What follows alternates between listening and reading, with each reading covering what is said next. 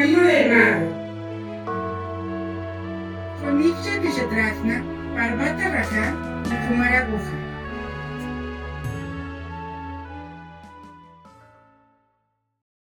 Hola a todos, bienvenidos a un nuevo episodio de nuestro podcast El Camino del Mago. Como siempre, nos acompaña mi muy querido amigo Kumar Aguja y nuestro también amado guía guía. Y pues, Kumar Aguja, te tengo que decir algo, porque creo que ya dejamos atrás, y ya lo habíamos dicho, esto de que Diosito me va a arreglar la vida, o el santo, o no sé quién, va a decir, le voy a rezar y va a estar todo bien. Y pues, híjole, parece que no es tan así, ¿o sí? Mira, si no me va a arreglar la vida, al menos que no me la siga descomponiendo. Porque, pues a fin de cuentas, tenemos que echarle la culpa a alguien. Porque es mucho más fácil echarle la culpa que hacerse responsable. Sí, claro, es mucho más fácil. Pero bueno, ya entrando en tema, y ya, ¿qué pasa con esto de ser dueños de nosotros mismos? Bueno, hemos entendido que no somos el cuerpo, no somos nuestro cuerpo, ni somos la mente, y de hecho tampoco nuestras emociones, sino que somos quien las tiene. El dueño es la presencia yo soy, nuestra realidad única, que es la chispa cósmica. Y la unión la hace ese proceso de existencia que se le llama conciencia. Esta está a un nivel personal y habita en un campo unificado con la conciencia cósmica, con la mente del universo. Y ya que habita en este campo unificado del universo todo, es parte inseparable de él. No hay separatividad. En este espacio infinito existe realmente un caos. Sí, es una sopa de información. Y lo que hacemos es tomar esta información a través de nuestros sentidos y luego la convertimos en qué? En una realidad dentro de lo que hemos entendido como nuestra propia forma de pensar, nuestro propio conocimiento y conciencia, que es más bien la conciencia externa. Esto lo hacemos por lo regular en forma muy inconsciente.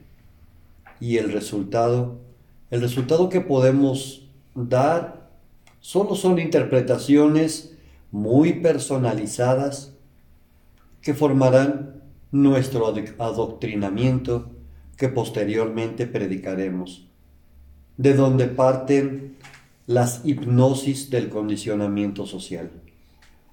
Con esto estructuramos una cierta realidad muy propia, muy de cada quien, que da como resultado la expresión individual del ser particular.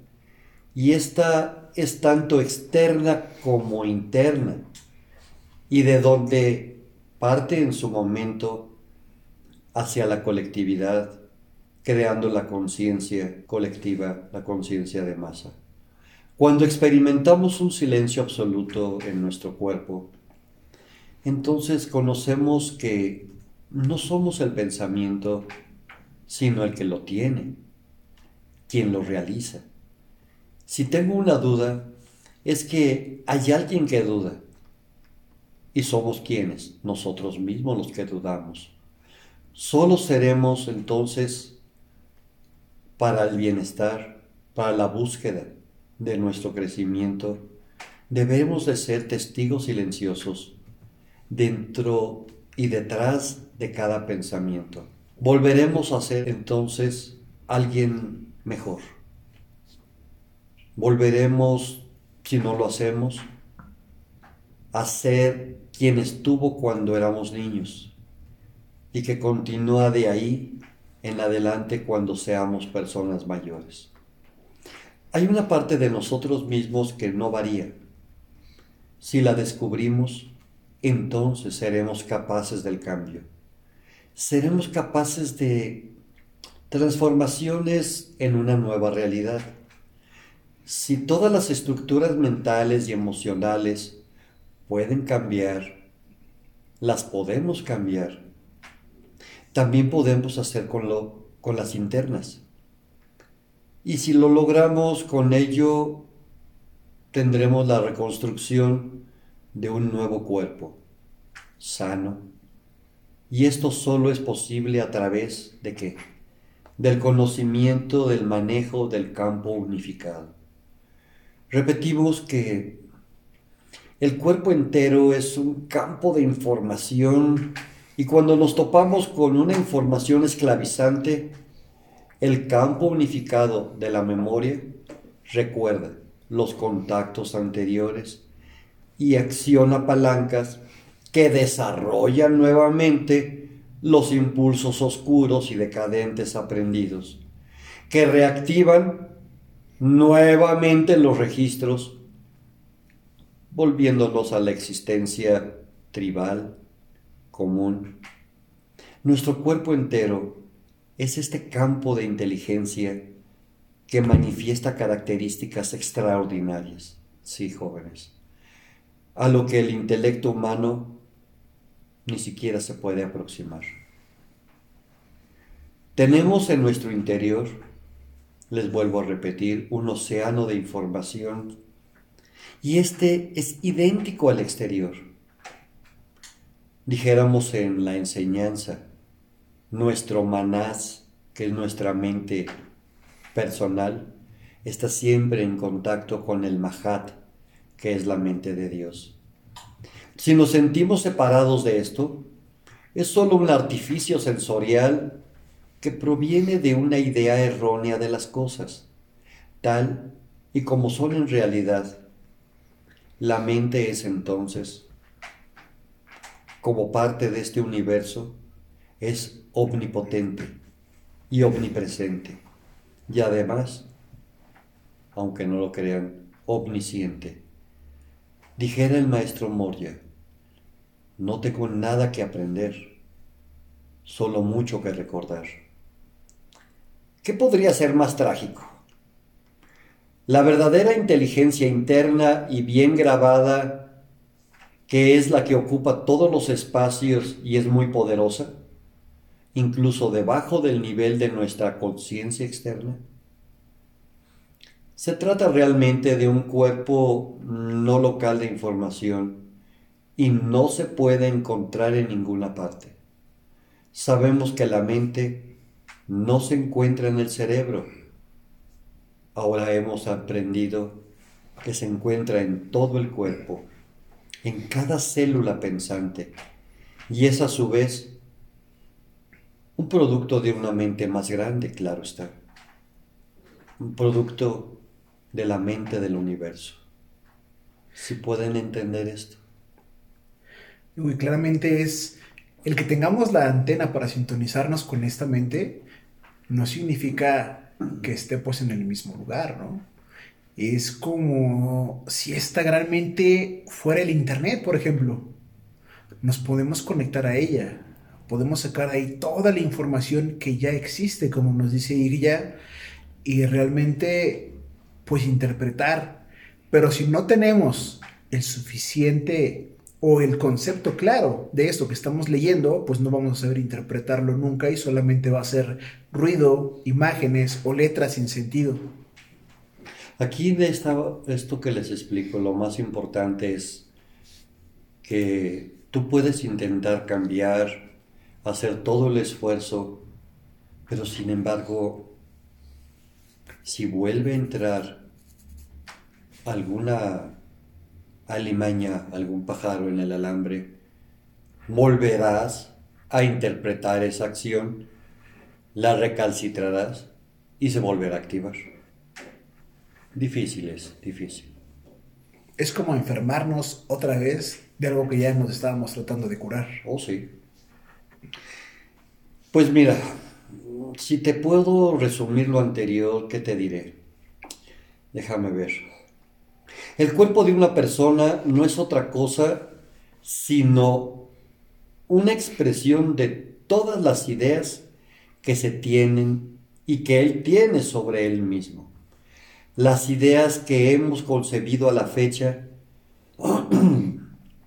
nos dicen que el cuerpo es solamente una máquina física, que se supone debe de envejecer de tal o cual manera, que se puede desequilibrar por los cambios ambientales o por los cambios físico-químicos del cuerpo. Asimismo, la vida que normalmente experimentamos es el producto de todas, de todas las ideas que tenemos acerca de cómo debe de ser, cómo debemos de vivir, por qué debemos envejecer, por qué tenemos que enfermarnos, por qué tenemos que heredar estos conceptos de enfermedad. Y, estos, y estas acciones, pensamientos no son externos, son cosas internas. Si pudiéramos cambiar esas ideas, esas ideas tan grabadas en nosotros por la familia, por lo que sea, y reprogramarlas, podríamos cambiar la perspectiva y la noción conceptual de la vida y del cuerpo. Podríamos producir transformaciones espontáneas. El camino del mago. Eso es hacer magia. Es decir, ser productores de una alteración en la conciencia que pueda producir alteraciones en la biología y así también en el ambiente, en nuestro hábitat, en nuestra familia, en nuestra sociedad y en la interrelación que siempre es necesaria en el medio en el que habitamos.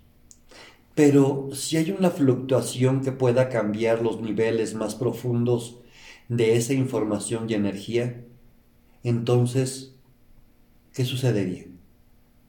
Se podrán producir cambios sin que tengamos que continuar sufriendo las penalidades y sobre todo sin aceptar lo que llamamos karma. Y para esto no se necesita un lavado de cerebro. Solamente que necesitamos tener la idea de que tenemos esa capacidad de implantarlo en nuestro ser como un nuevo registro. Recuerda, tú no eres la computadora. Tú eres quien programa la computadora y quien puede cambiar todos los paradigmas. Así es como tal vez pudieras resetearla por lo menos poco a poco y empezar a incluir programas de salud, de bienestar, de abundancia en tu vida. Tendemos a crear muchas cosas pero por influencias externas.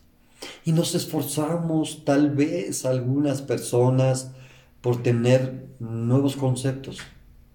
Pero en eso llega fulanito de tal y nos dice, no, no, no, no, no, deja de fantasear, deja, deja de vivir tus sueños y pon los pies en el suelo y en la realidad. ¿Y qué sucede? Volvemos a caer y volvemos a entrar en aquello que no queremos tener. Tendemos a crear en nuestros sentidos y con ellos porque son la prueba crucial de la realidad. Esta es por lo regular nuestra visión actual del mundo. Pero ahora sabemos que esto no es cierto. Nuestros sentidos nos engañan continuamente, jóvenes. Por ejemplo, una persona es un conjunto de fluctuaciones cuánticas en un espacio que se ha dicho vacío, pero no lo es. Pero ese espacio lo debemos comprender, vuelvo a repetirlo diez, diez mil veces, es una plenitud de información e inteligencia y lo único que necesitamos es ponernos en contacto con esa inteligencia. Y la realidad de nuestra vida será completamente nueva. Tener y lograr un cuerpo más fluido, ¿por qué no? Más dinámico y apto para percibir todo don, toda abundancia y en toda forma. La comprensión intelectual de esta enseñanza sé que es difícil. Masticarla a veces parece amarga, pero cierto no es muy emocionante. Y por sí sola puede producir cambios increíbles. Escuchen estas palabras, ya lo verán. Es magia, es alquimia, es la magia de la mente. Y así ya no tendremos que manejar toda esa información de que nuestro cuerpo y nuestra existencia tienen grabada de tal o cual manera, en forma prediseñada, una situación muy específica. Ya no. Miren, la información otorgada, o más bien embutida en la mente de los seres, por esa conciencia de masa que nos ha convertido en seres mecanizados, en seres sintéticos, incluye no solamente los conceptos de pecado o lesión a la vida, o incluso el daño o lesión a ese Dios que ha sido mal conceptuado e impuesto por los determinantes mismos de la ignorancia que siempre ha sido basado en miedos y castigos, sino también de las fórmulas mágicas o aseveraciones, dichas como curativas, de que saldrá la mano del, del cielo, de la nube, y, y que te curará. Sabemos que esto no es cierto. Esto nos librará si cumplimos con qué, con ciertos requisitos, si pagamos las dádivas, si nos recluimos, nos sometemos y aceptamos ser culpables y merecedores del castigo. Y que todo esto no son más que respuestas placebo y tú sientes que el Señor te ha hablado y sientes que al hacer tus oraciones, tus rosarios, ya estás perdonado o que vendrá esa mano salvadora. Simplemente son respuestas placebo. Quien tiene una deuda, tiene que pagarla. Y estas respuestas, compuestas por fórmulas, advertidas como, vuelvo a repetir, píldoras mágicas, que solo necesitamos y con gusto tomamos para quitar el dolor, la pena y por lo mismo el castigo, que es muy bien esperado como el pago que estamos esperando recibir y ya. Pero ve bien, observa, la respuesta de todas maneras vendrá. Si le decimos a una persona que esto lo va a curar y somos suficientemente creíbles, esto le quedará en la conciencia como una idea verdadera. Creará una fe falsa. Esto formará entonces una respuesta obligada de aceptación. Y con ello es como viene este que les digo, efecto placebo de recuperación. Esto me suena un poco a la penitencia para el perdón de los pecados. Tal vez, por un lado. Pero a fin de cuentas ya vemos que el hacerte loco no te va a dar la salvación, aunque tú así lo creas. Creo que ya habíamos tocado un poco esto. y pues tiene que ver mucho con nuestra concepción de la realidad. Entonces podríamos aventurarnos a tratar de pues de contemplar nuestra propia existencia como esto, ¿no? Como hechos eh, distintos que dicen cosas y claramente, ¿no? Tampoco abstrayéndose de, de tu propia realidad, sino eh, pues aceptando las cosas como son, ¿no? Y bueno, pues ahí creo que esperamos que el hecho de escuchar esto y volverlo a escuchar, que creo que valdría mucho la pena, pues empieza a, a plantarse ese cambio.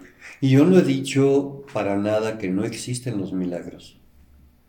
No he dicho que no existe la salvación, la curación o la eliminación del karma y tal vez el justo pago del pecado. Yo no he dicho esto.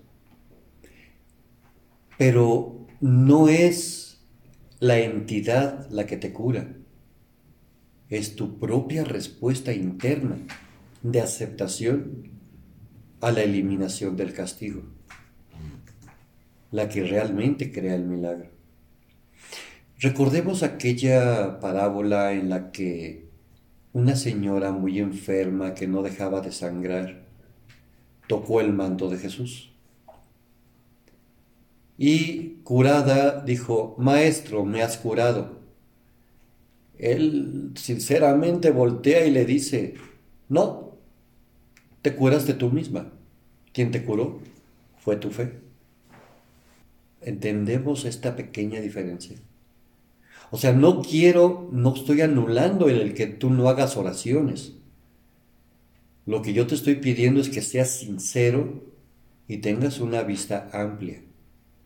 De que no es por tus 500 repeticiones de un mantra o de una oración lo que convocará al ser específico que te vendrá a curar. También si repetimos palabras de Jesús, palabras en, las escrituras, dice, mi Padre no quiere palabras vanas que se repitan, quiere simplemente creer. Pero ahí te está diciendo que debes de creer en ti. Cree en ti. Cree que tú puedes cambiar. Cree que tú puedes ser diferente. Cree en el poder del camino del mago.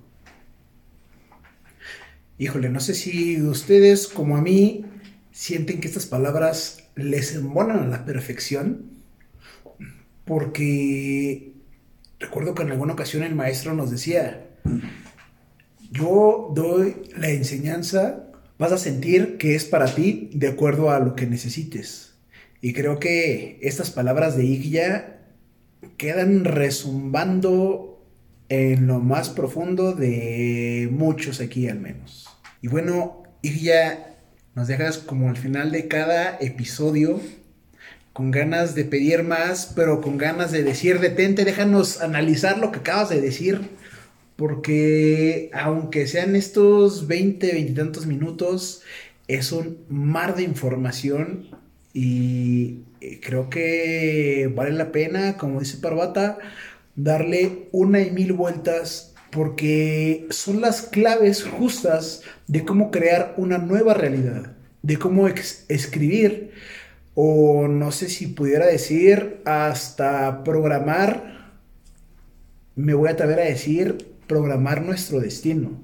Que si bien ya vimos que el destino es uno, la forma en la que llegamos a él, pues va a ser determinada por cada uno, aunque ya vimos también que el libre, libre albedrío no existe, pero nos queda un poco de voluntad al menos para poder intentarlo. Híjole, bueno, pues si nos seguimos, no terminamos, repasaremos una y otra vez este y pues va mucha de la información de los demás episodios. Pero bueno, ustedes no, no tienen que esperar eso, pueden esperar el siguiente episodio y continuar con el tema. Les agradecemos mucho que nos hayan acompañado todo este tiempo y nos estamos escuchando en la próxima. Hasta luego. Síganos en nuestras redes sociales, Facebook, Twitter, YouTube e Instagram. Danos like y activa las para estar enterado de todas nuestras novedades.